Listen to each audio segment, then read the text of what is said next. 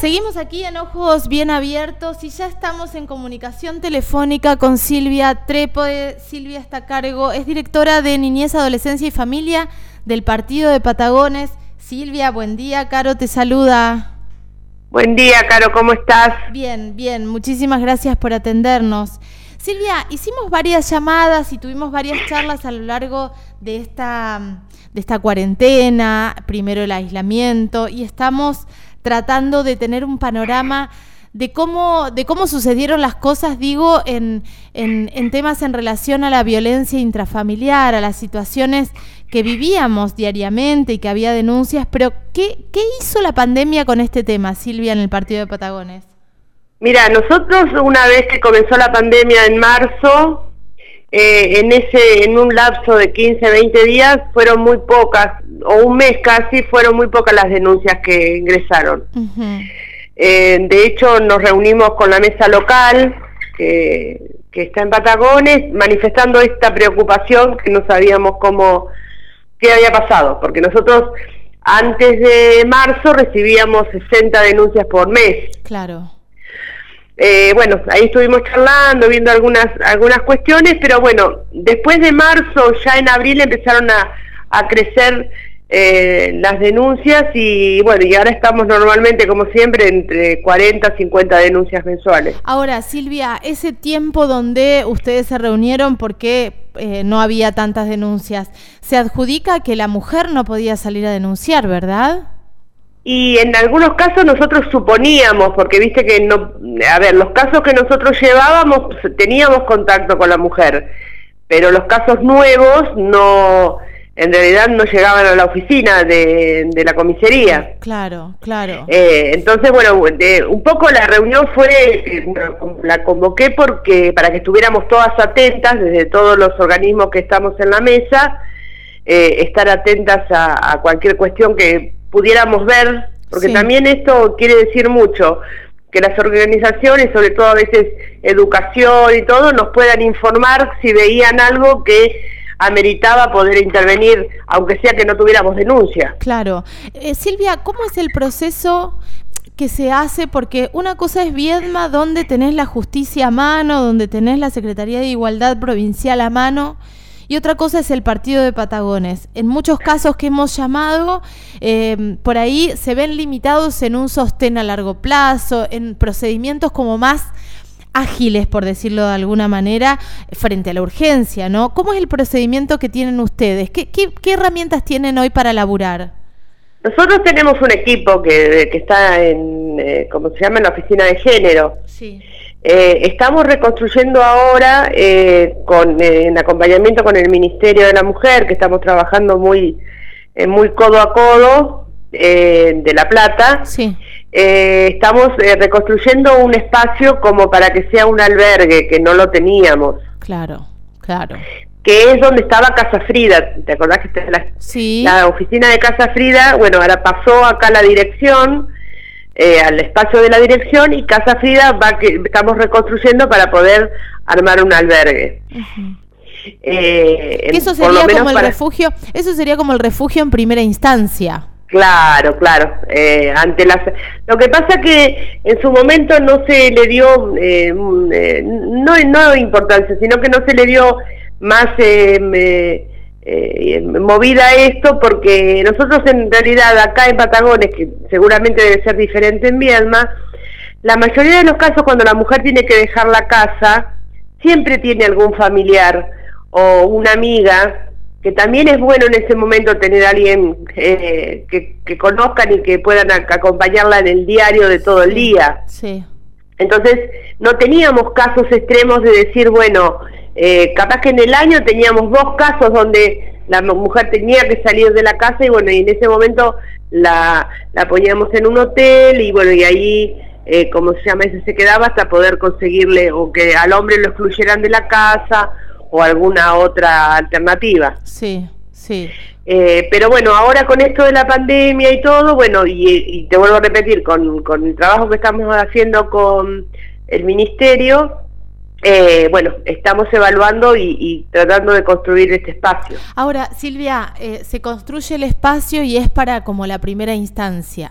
Después, ¿qué se hace? Digo, porque eh, todos sabemos y nos ha pasado y, puedo hablarlo en primera persona, pero voy a aburrir, pero digo, el círculo de la violencia es algo muy difícil de, desarmar tengas recursos, no tengas recursos, pero si no tenés recursos es mucho más difícil porque estás vulnerada por un montón de lugares y además ni siquiera capaz sabes que estás dentro de un círculo de violencia. ¿Cómo se trabaja articuladamente para ir desarmando eso? Porque si no, eh, van a un hotel, después le alquilan una casa, pero el círculo de la violencia sigue. No, no, seguimos acompañando. A ver, desde el equipo que, que está en la oficina de género, seguimos acompañando. El año pasado, si vos recordás, también hacíamos cursos donde también las mujeres iban y ahí tenían una contención desde lo desde una salida laboral en los cursos como también el acompañamiento del grupo de las chicas y eso servía Silvia sí ¿Cómo? Eso servía, o sea, notaban el sí, Sí, sí, sí, servía, servía, sí, por supuesto. Ahora este año no lo pudimos hacer. Claro. Pero eso servía. Además nosotros eh, también tenemos una oficina que atiende al victimario. Entonces eh, estamos eh, en contacto con, los, con las dos partes de, de la violencia. ¿Y van los, ¿Y van los tipos, Silvia? Sí, sí, sí. Mira. Sí, sí, sí, sí, sí, sí, van, vienen porque, bueno, también eh, a nosotros lo que ocurre es que recibimos, además de la denuncia, recibimos después el oficio del juzgado donde dicta las medidas y el mismo juzgado los deriva a las oficinas de violencia de la mujer, de la víctima, como al victimario. Claro. Y ahí hacen talleres que es como un aporte, eh, es como un apoyo psicológico, es como. nosotros hacemos, eh, eh, como si ellos, bueno, se presentan a la oficina de hombres, en este caso de, de, violentos, que pueden ser hombres o mujeres. Claro. Y ahí, bueno, se empieza a hacer un trabajo con ellos, con un reconocimiento, una red de educación. sobre todo, bueno, ahora tuvimos la semana pasada charla con gente de La Plata porque ellos están también, también trabajando la masculinidad, entonces bueno, nos dieron algunos ítems para empezar a trabajar eh, también con ellos, eh, y, bueno, y después se, se va haciendo un seguimiento de este caso, si deriva, suponte que deriva que tenga que tener una terapia, se le manda, porque nosotros no hacemos terapia.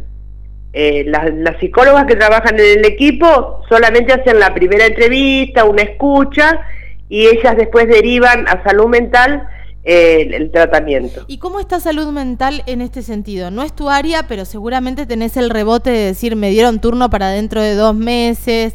No, no, estamos trabajando bien con salud mental, sí, estamos trabajando bien. O sea, hay como una eh, terapia, como si yo la pagara. Ellos, hacen una, ellos también hacen una evaluación de la persona y ahí la derivan a, la psicóloga o psicólogo que, que le hace tratamiento, porque además también depende de lo que nos pide el juzgado, Caro. Claro. Eh, esto está también ligado a lo que el juzgado pide. ¿Viste? Eh, Así que... Eh, la, la, pobreza, digo, la vulnerabilidad desde lo económico en esta pandemia hace que, por ejemplo, ahora Casa Frida se transforme en un albergue porque hay muchas mujeres. La feminización de la pobreza y la infantilización de la pobreza en esta pandemia fue contundente. Muchas mujeres tienen que sostenerse como pueden y no tienen, y, si están inmersas en un círculo de violencia y se quieren ir de la casa, no tienen a dónde ir. ¿Están conteniendo a muchas mujeres que son pilares de familia hoy, Silvia? Eh, sí, sí, no en, no en Casa Frida, no eh, desde su lugar, desde su casa. Sí. Sí, sí, sí, estamos haciendo el acompañamiento. Además, ahora ya estamos por recibir un fondo de emergencia que nos va a mandar el ministerio, como también para que tenerlo económico y ayudarlas. Que ya el año pasado también lo teníamos, bueno, el cambio de gobierno lo reestructuraron, así que bueno, ya estamos eh, a la espera de que nos, ya nos den el, ese fondo para poder ayudarlas. Que eso también nos sirve a nosotros, porque ante la emergencia tenemos un dinero, porque a veces pasa que capaz que no son de esta localidad y hay que mandarlas a otro lugar, porque sus familiares se quieren ir con su familia, bueno, ese dinero nos sirve para todo eso, eh, todo lo que necesite la mujer en este momento. Claro. Silvia, hubo un caso en este tiempo que fue eh, muy resonante porque estuvo en los medios, nosotros también hicimos varias notas donde las organizaciones que son vitales en este aspecto estuvieron muy presentes, mujeres y disidencias de Patagones, acompañando y siguen acompañando a Mónica. ¿Cómo se está acompañando? ¿Qué se, qué se, qué, ¿Cuál es la planificación que se hace con respecto a este caso? Bueno, eso lo hacemos, a ver, la planificación desde la oficina la hacemos nosotros. Las chicas acompañan y nos ayudan mucho porque esto es una cuestión de todos, claro. Cuando la gente entienda que esto es una cuestión de todos eh, y que no hay diferencia si son de un grupo o si son, es el Estado, el Estado solo no va a poder. Eso es así de clarito.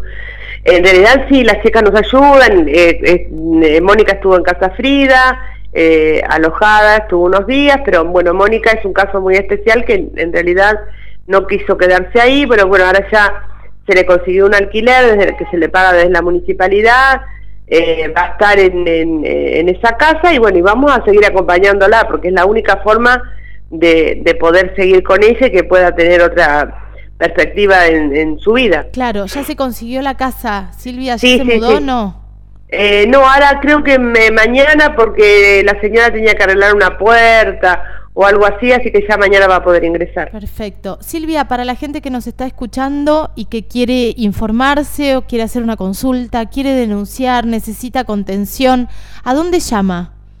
Eh, puede dirigirse directamente, porque a veces el llamado, viste, les dificulta, puede dirigirse directamente a acá, a la Valle 72, donde funciona la, la oficina de género, estoy yo también toda la mañana, porque si necesita alguna eh, eh, supervisión legal también se la puedo dar, eh, así que puede dirigirse acá directamente a, a, la oficina. Perfecto. y otra cosa que te quería comentar, que también hoy saqué un comunicado en repudio, porque nosotros el año pasado, si recordás, instalamos el Banco Rojo. Sí, claro. Ah, lo dije y este fin de semana, este fin de semana lo rompieron. Lo hicieron pelota, Silvia, con ladrillazos, no sé qué hicieron. Sí, eh, la verdad que eh, a veces, por eso remarco esto, Caro, que en realidad es importante que la gente tome conciencia, todo, toda la comunidad de que esto es una cuestión eh, que tenemos que hacer entre todos y ayudar entre todos. Y esto, la verdad que no hace bien, porque bueno, en realidad es un símbolo de, la violencia de género que sufren las mujeres. Totalmente, eh, eso es lo que decía, el valor que tiene ese banco, es visibilizar la violencia, los femicidios, romperlo es decir, eh, apoyamos todo lo que está pasando, la bestialidad que está pasando y que la sigan matando, es muy fuerte haber roto. Es muy fuerte, sí, sí, sí, sí. ¿Lo van a arreglar o no ahora? Sí, por supuesto, sí, sí, por supuesto. Pero bueno, también viste el mensaje que la, que la comunidad entienda cuál es el símbolo ese, qué, qué, significa para las mujeres. Sí, significa ¿Eh? Eh, para, para sus hijas, para sus hermanas. Para todos. Para todos. Para todos. Para todos. Te mando un beso grande, Silvia. Gracias por esta charla. Chau, chau. Chau, chau. Eh, Silvia Trépode hablando con nosotros aquí, directora de Niñez, Adolescencia y Familia del Partido de Patagones.